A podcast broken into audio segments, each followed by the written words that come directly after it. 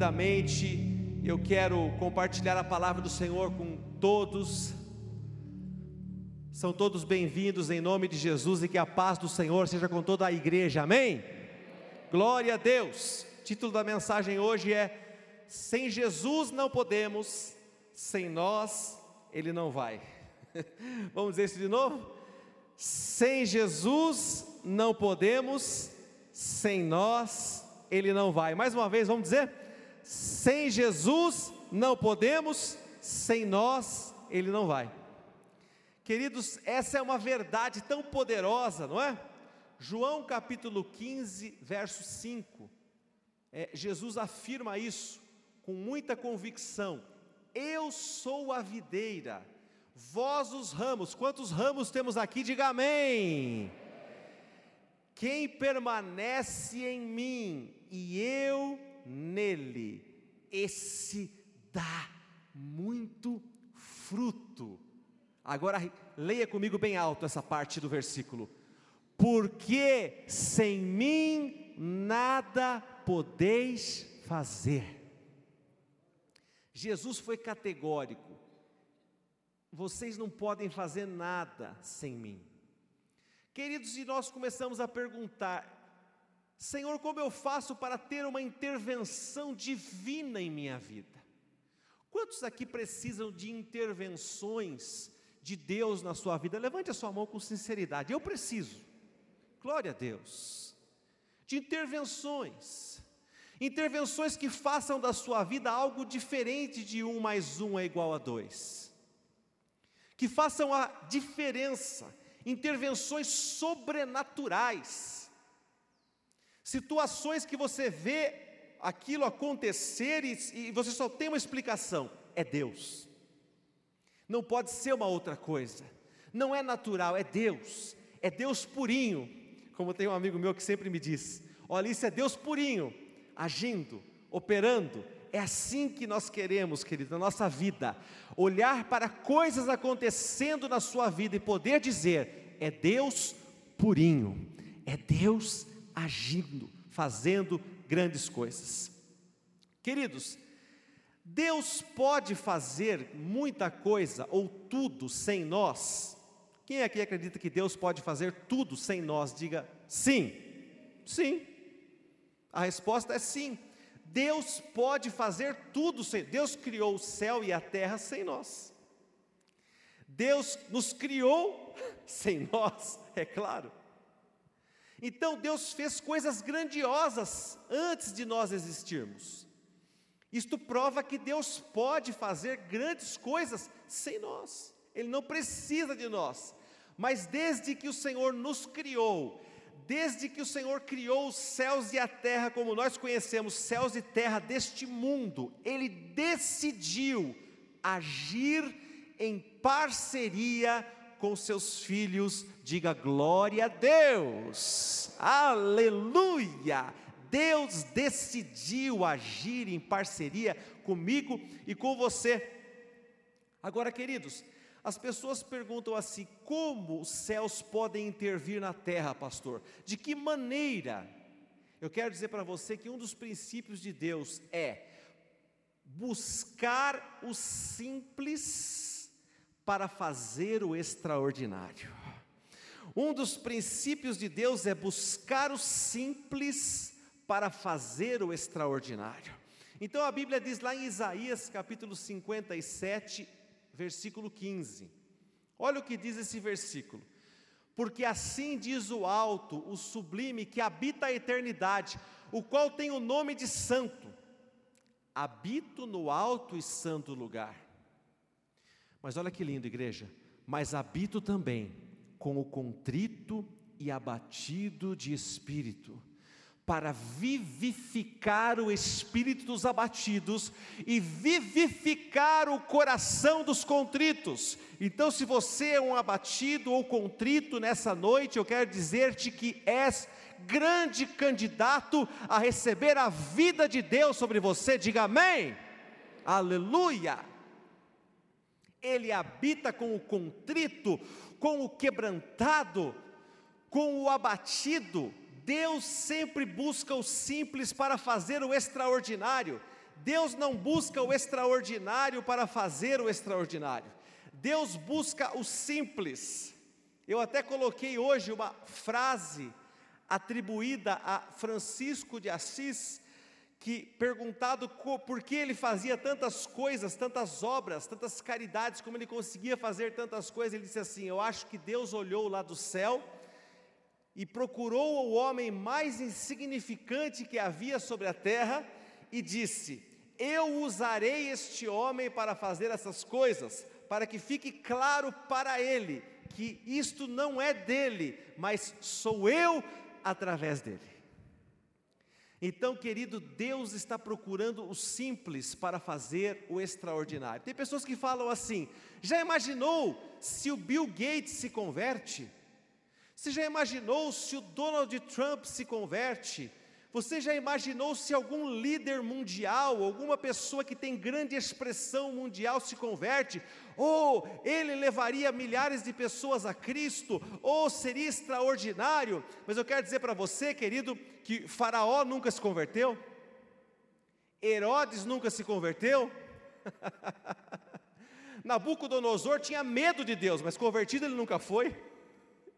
Então você passa a entender que Deus não está procurando poderosos, Deus não vai converter poderosos para usá-los, Deus está procurando pessoas simples para fazer o extraordinário, e eu quero que você se alegre com isso, dando glória a Deus. Aleluia! Porque eu e você então nos tornamos candidatíssimos a sermos usados pelo Senhor. Glória a Deus por isso, aleluia!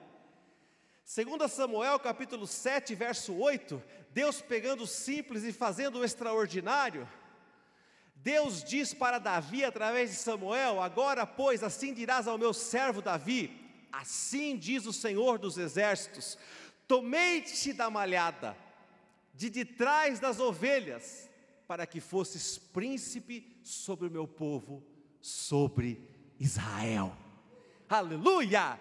Quem era Davi?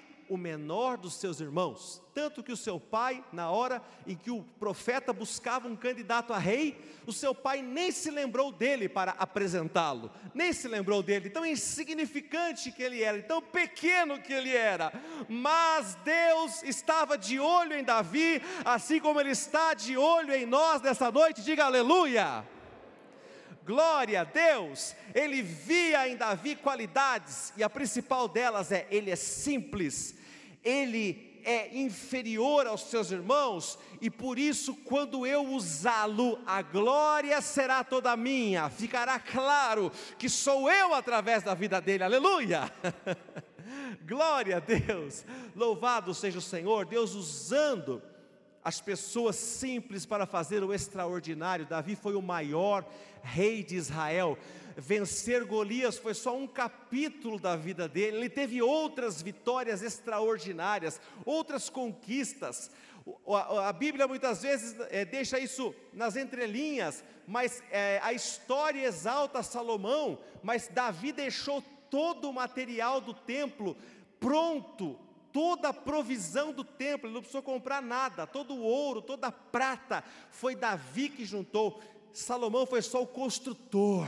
Então, querido, veja que grandeza, que grande poder Deus fez na vida de um que foi tirado de trás das malhadas, uma pessoa simples, o mais simples da sua família. Talvez você tenha dito, eu sou a pessoa mais simples da minha família. Aleluia, você é um grande candidato a Davi. Você é um grande candidato a ser usado por Deus de uma maneira extraordinária e poderosa. Diga glória a Deus. Mateus capítulo 4, verso 18 e 19. Aleluia. Aleluia, caminhando junto ao mar da Galiléia, viu dois irmãos, Simão chamado Pedro e André, que lançavam as redes ao mar, agora diga bem alto comigo, porque eram pescadores. A Bíblia não diz que eles eram grandíssimos empresários, a Bíblia não diz que eles eram pessoas extraordinárias, a Bíblia diz que eles eram pescadores e disse-lhes: Vinde após mim, e eu vos farei pescadores de homens. Aleluia! Você pega a palavra de Deus e você olha, querido, alguns, alguns anos depois, você vê o apóstolo Pedro andando em Jerusalém, e as pessoas colocavam os enfermos nas ruas, para que a sombra de Pedro, ao menos a sombra de Pedro, as tocasse, porque ali havia cura. Este homem foi chamado por Deus, sendo um simples pescador. Talvez você seja um simples pedreiro, um simples engenheiro, um simples diretor de uma empresa, uma simples empregada doméstica, um simples porteiro. Para Deus, tudo isso é simples, desde que você, através do seu coração, seja uma pessoa simples. É, é possível ser um médico simples. Normalmente, a classe médica é conhecida como um, as pessoas que são um pouco arrogantes, é, eu sei que existem muitos médicos que não são assim, eu mesmo conheço vários, louvo a Deus por isso, mas pelo conhecimento, pelo estudo, pelo respeito, eles se tornam pessoas que têm um pouco né, de, de arrogância, mas querido, se ele for simples no seu coração, Jesus pode chamar o médico para fazer coisas maiores do que a medicina, diga glória a Deus. Aleluia! Então a simplicidade mora no seu coração, não na sua casa, não no seu carro. Eu me lembro de um grande empresário de Jundiaí, que ele que as pessoas falavam assim: "Ah, ele é muito simples, ele tinha um Monza. Ele era milionário, né? Ele já faleceu. É, é uma das pessoas mais ricas de Jundiaí, com certeza. E, as, e os funcionários admiravam, porque ele andava no Monza, né? um carro que tinha saído de linha. Falava, olha, ele anda no Monza. E as pessoas atribuíam a isso simplicidade, mas Deus não olha o carro que você anda. Você pode andar num, num, Audi, numa BMW, você pode andar até numa Ferrari e você ser uma pessoa simples. E você pode andar, querido, dentro de um Fiat 147 e ser arrogante. Então, não é o tipo do carro que você anda, mas aquilo que vai dentro de você, o teu coração. Deus está vendo isso para ver se encontra em você um Davi, um Pedro, um André em nome de Jesus. Diga glória a Deus. Agora eu quero ir mais fundo ainda. Por que, que Deus escolhe pessoas, pastor? Ele poderia fazer tudo. Deus quer usar pessoas e coisas. Eu assisti algum tempo atrás um desenho que tem muito bonito, deve ser no Telecine que eu assisti, um conto de Natal, um desenho animado, muito bonito esse desenho, e conta a história de, de animais. E um dos animais era o burrinho, o burrinho que levou Jesus. Muito bonito esse desenho, né? No final do, do, do desenho, né?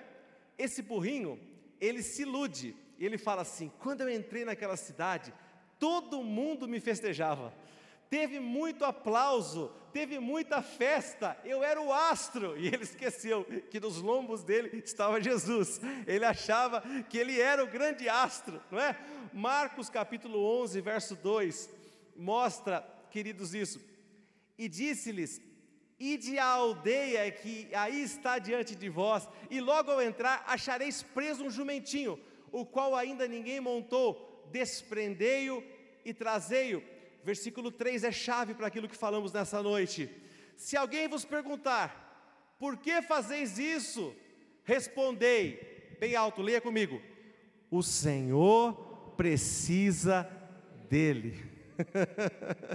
Diga mais alto: o Senhor precisa dele. Glória a Deus. O Senhor, olha a palavra, Senhor, que está aí.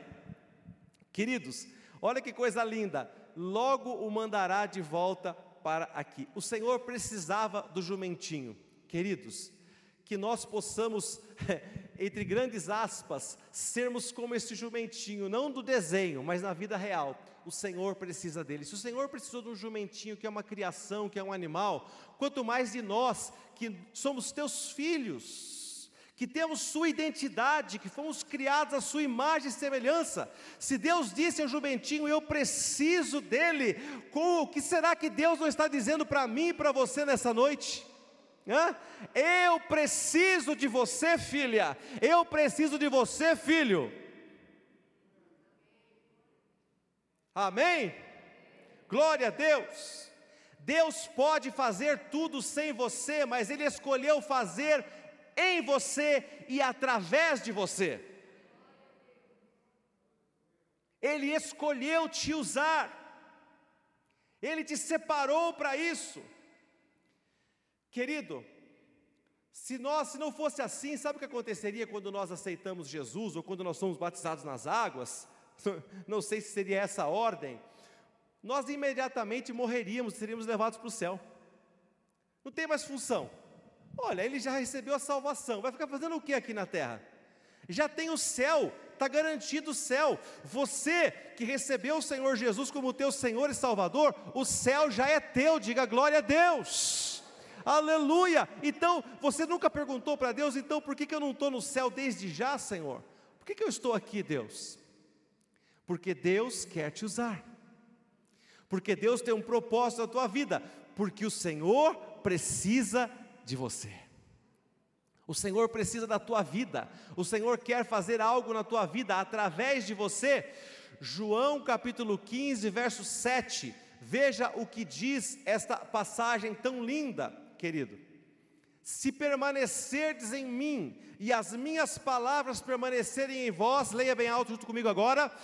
Pedireis o que quiserdes e vos será feito. Vamos ler mais uma vez bem alto Pedireis o que quiserdes e vos será feito. Você já imaginou você pedir o que você quiser e ser feito? Realizar o que você quiser? Pastor, como é que eu faço para isso acontecer na minha vida? Eu preciso permanecer em Cristo. Jesus disse: Eu sou a videira, eu sou a videira, vocês são ramos. Se permanecerdes em mim, olha, concordância com essa palavra se permanecerdes em mim e as minhas palavras, a minha, as minhas palavras, onde estão as palavras do Senhor? Estão aqui, a palavra de Deus. Como eu permaneço nele? Como eu tenho comunhão com ele? Através da oração. Quem não ora não tem comunhão com Deus, não tem conexão com Deus. Qual é a tua conexão com o divino? Através da oração.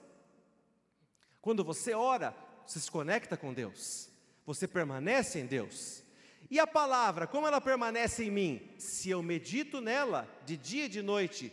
Isso significa ler a Bíblia dia e noite? Não, isso significa ler durante um momento do seu dia e depois deixar esta palavra no teu interior agindo, meditando, ruminando, crescendo.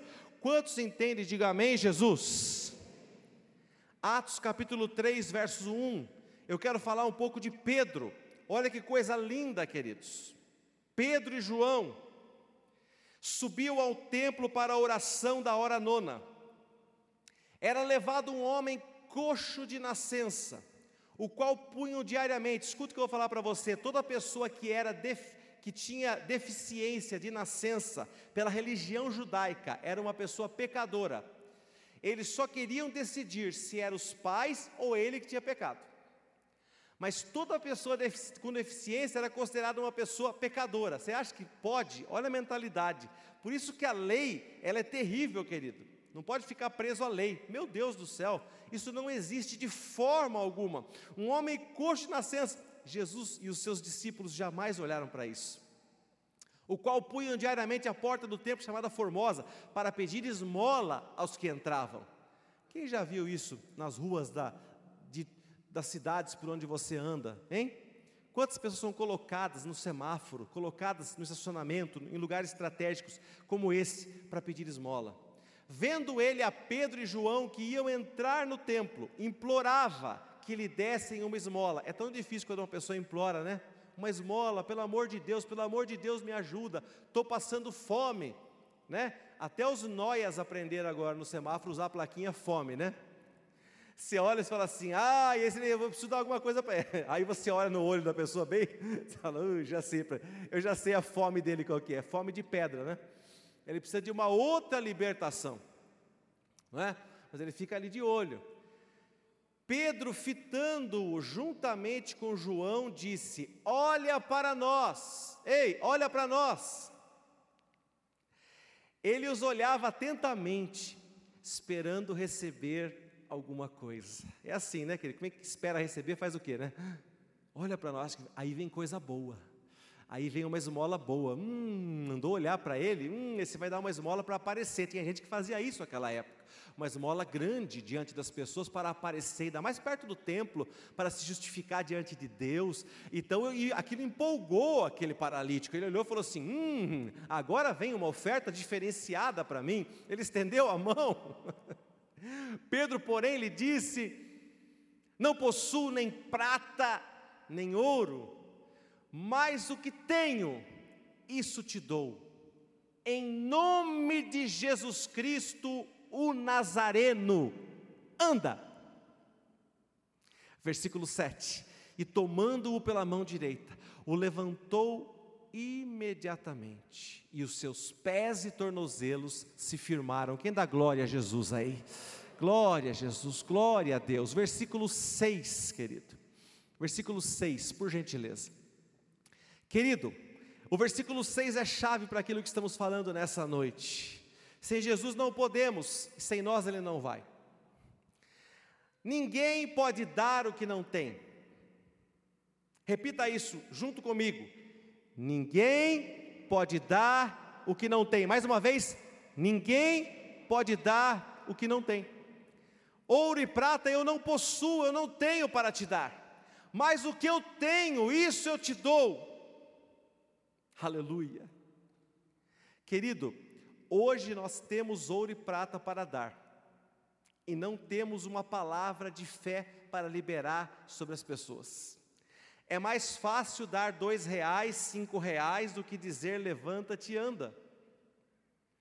Mas Deus está levantando pessoas neste mundo com poder e autoridade, e essas pessoas estão aqui nessa noite, diga amém. Pessoas estão aí pelo mundo, querido. Essas pessoas foram designadas para você. Pastor, o que é isso? Aquele coxo, Deus designou Pedro e João para ele. Se Pedro e João não tivessem passado ali, naquele dia, naquela hora, ele continuaria a ser um coxo até hoje. Você já pensou sobre isso? Você já pensou como é forte a palavra desígnio? Eu quero dizer nessa noite para você que Deus te designou para muitas pessoas. Tem muitas pessoas para as quais Deus te separou para ser um agente de cura, de vida, de salvação para essas pessoas. Quem recebe diz amém, Jesus. Existem pessoas te esperando à porta dos templos, esses templos são empresas, escolas, vizinhos, lugares, eles estão à porta com a mão estendida, esperando coisas materiais. Que coisas materiais são essas, pastor? Muitas delas são apenas palavras de consolo. Ou você está doente? Eu conheço um bom médico. Você está passando uma situação de depressão? Eu tenho um psicólogo aqui, eu tenho um cartão de um psicólogo para você, toma aqui. Mas, querido, Jesus, através dessa passagem, o Espírito Santo nos ensina que nós não podemos dar o que nós não temos, mas existem pessoas precisando do que você tem, e eu quero dizer para você algo importante nessa noite: o Espírito Santo de Deus está em você, ele se move em você. E tem pessoas à porta dos templos esperando aquilo que você tem, não aquilo que você não tem. Há muitas pessoas esperando aquilo que você tem, e você já tem o poder de Deus sobre a tua vida. Quem crê diz amém, Jesus.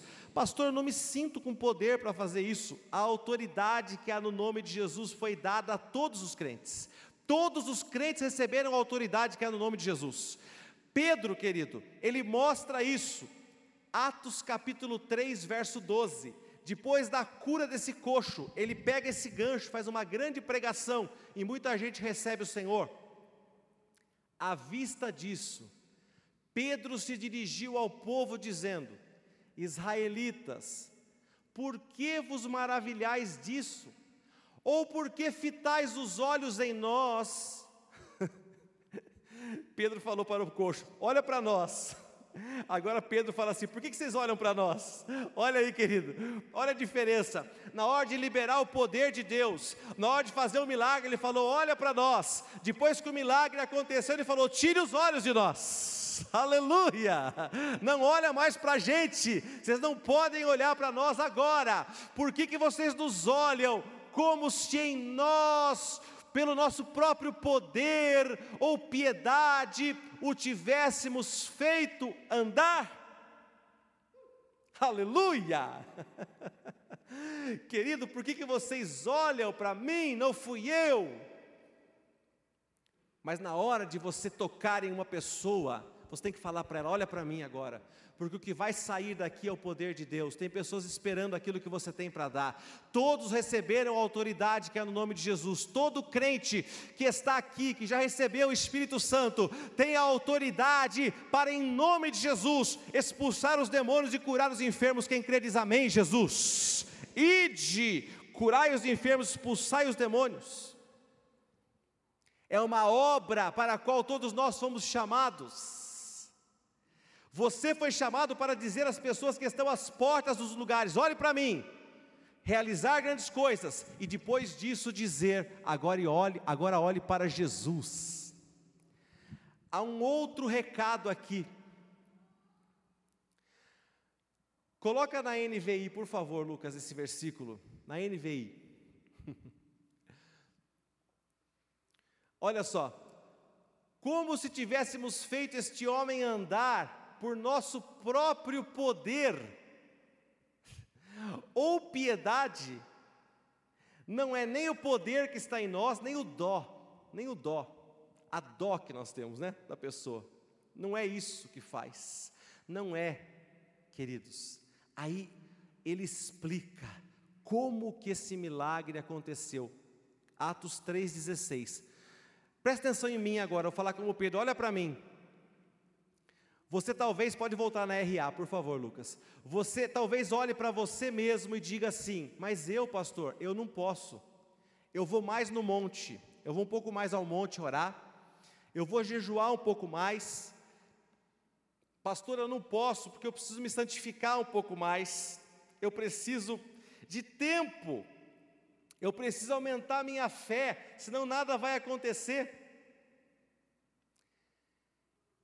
Pedro explica como aquele milagre aconteceu. Pela fé em o nome de Jesus, é que esse mesmo nome fortaleceu a este homem que agora vedes e reconheceis. Sim, a fé que vem por meio de Jesus deu a este saúde perfeita na presença de todos vós. Diga glória a Deus.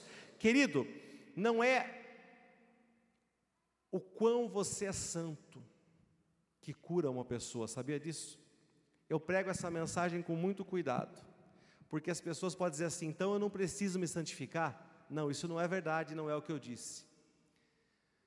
Você precisa buscar a santificação. Mas tem pessoas pensando que as coisas não estão acontecendo na sua vida porque falta santificação. E eu quero dizer que a santificação que você precisa para que Deus te use ela já está em você através de Jesus Cristo. Através do sangue de Jesus, você é santo. Se você acredita que você vai para o céu, se a trombeta tocar agora, então você deve acreditar que a santificação e a justificação suficientes para que você seja usado por Deus também estão sobre a sua vida. Quem crê diz amém, Jesus. Pastor, eu não preciso me santificar, não preciso mais, não preciso confessar pecado, claro que precisa, claro que precisa buscar santificação, precisa buscar paz, precisa orar, precisa jejuar. Mas se você puser sua fé nessas coisas, ela é uma fé morta. Mas pastor, não tem que ter obras. As obras são você dizer, profetizar, estender as mãos, tocar, essas são as obras. Não existe obra nenhuma que você possa fazer para se tornar alguém poderoso sobre a terra. Não existe. Não existe.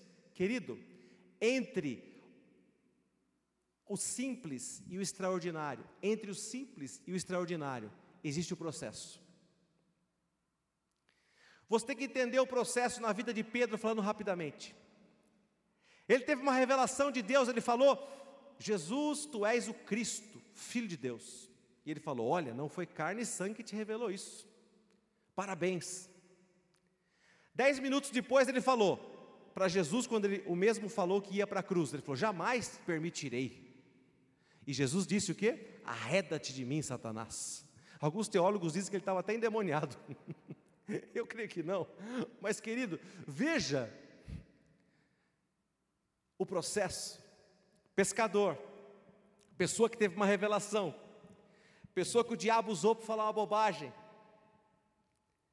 pessoa que negou Jesus, que decepou a orelha de Malco, o servo do sumo sacerdote, homem que andava com uma espada, ele andava com, uma, um revólver, com uma arma. A espada era a arma daquele tempo. Né? Olha aí, que coisa. Ué, mas Jesus não era da paz? Por que ele permitia que um discípulo dele andasse armado? Bom, aí cabe discussão.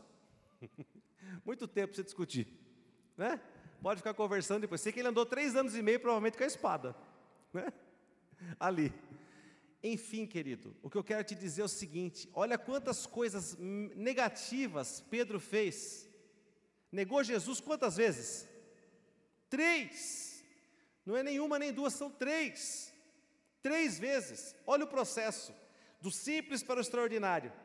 Quando você olha Pedro, você fala: nossa, o que, que aconteceu com esse homem? Que ele chegou e a sombra dele curava, que ele chegou e com autoridade curou aquele paralítico. Querido, ele viu que Deus através dele tinha todo o poder e que ele não era nada. O processo entre o simples e o extraordinário passa por você entender que não é por você, como ele disse, não é pela nossa justiça, nem pela nossa piedade, não é pela nossa santificação, é pelo poder que há no nome de Jesus, é pelo poder que há no nome de Jesus que Deus vai te usar para curar, libertar e salvar muitas pessoas. Quem crê diz amém, Jesus.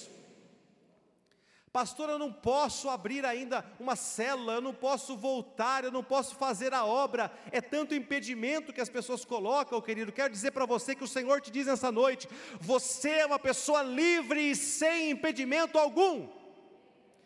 Todo impedimento que vem na tua vida é um impedimento da tua mente, não é de Deus. Se alguém te diz que você não pode, que você não é capaz, esse alguém é o diabo, não é Deus. Se alguém coloca na tua mente e coração, não ore por ele porque nada vai acontecer, é o diabo que está dizendo isso. Se alguém diz, não pregue a palavra para essa pessoa porque não adianta, é o diabo que está dizendo, não é Deus. Porque Deus diz para você e para mim nessa noite: filho, filha, eu preciso de você. Eu preciso de você. Como? Quando? Hoje e do jeito que você se encontra. Uau! Eu não preciso me transformar, a transformação é o processo. Mas, pastor, até a sombra de Pedro curar, o que aconteceu? Querido, ele foi na cidade, viu Satanás descer como um raio, expulsou demônio, viu o pão ser multiplicado, curou muitas pessoas, muita coisa aconteceu na vida de Pedro. Enquanto o processo de restauração, de capacitação de Deus acontece, Querido, o que acontece conosco de errado hoje é que nós queremos ficar na inércia, até que alguma coisa aconteça em nós, até que algo extraordinário, Senhor, eu vou abrir minha célula, eu vou, eu vou voltar, eu vou fazer alguma coisa. Quando Deus está falando para você, essa palavra quando não existe. Deus trabalha com o presente. Deus trabalha no agora da sua vida. Deus trabalha nessa semana, Deus trabalha hoje, nesse momento, Deus está trabalhando na sua vida. Desde que você pisou aqui, você orou, você veio buscar o Senhor aqui na frente ou no seu lugar, Deus já estava agindo e operando na tua vida. Quem crê diz amém? Aleluia! Já está acontecendo algo na tua vida, já aconteceu na vida de muitos. É pela fé no nome de Jesus, é pela fé que ele fortaleceu este homem. Sim, a fé que vem por meio de Jesus deu a este a saúde que você está vendo. Entre o simples e o extraordinário, querido, você precisa entender que Deus quer te usar. Deus quer te usar. Tem pessoas que querem sair direto das malhadas para fazer grandes coisas. Tem pessoas que querem sair do simples ao extraordinário sem passar pelo processo. Mas você, querido, a pergunta que o Senhor te faz nessa noite é: o que você faz com a fé que você já tem em mim? O que você faz com aquilo que eu já coloquei na tua vida? O que você faz com o poder que eu já derramei sobre ti? Essa é a pergunta para cada um de nós nessa noite. Quem crê e recebe diz amém, Jesus. Eu quero chamar o grupo, querido, para estar aqui. Nós vamos cantar uma canção que diz: há muito mais que isso. Fogo de Deus acende em nós paixão pelo teu nome. Espírito de Deus, derrama aqui o seu poder, o seu amor em nós, em nós, em nós. Querido, feche os seus olhos. Deus está olhando para você hoje, talvez você esteja abatido e contrito. Talvez você seja uma das pessoas que dizem assim, pastor, eu eu vou esperar mais um pouco para fazer algo para Deus. Eu sou tão eu não entendo nada das coisas ainda, eu não compreendo tudo da Bíblia, eu preciso esperar. Querido, olha, eu vou falar uma coisa para você, com relação à obra de Deus. Quem faz as pessoas esperarem sempre é o inimigo. Deus está dizendo para você nessa noite: haja, saia, procure, busque, confronte. Recebereis poder ao descer sobre vós o Espírito Santo, sereis minhas testemunhas em Jerusalém, pela Judéia e até os confins da terra.